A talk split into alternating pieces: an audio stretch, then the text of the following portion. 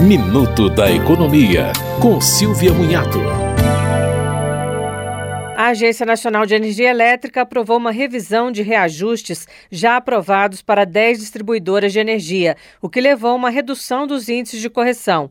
A revisão ocorreu por causa da sanção da Lei 14.385, que determinou a devolução de valores previstos em ações judiciais que pediam a retirada do ICMS da base de cálculo de contribuições sociais cobradas na conta de luz.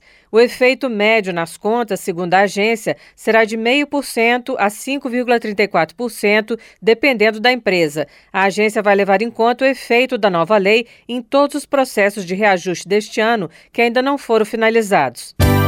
Você ouviu Minuto da Economia, com Silvia Munhato.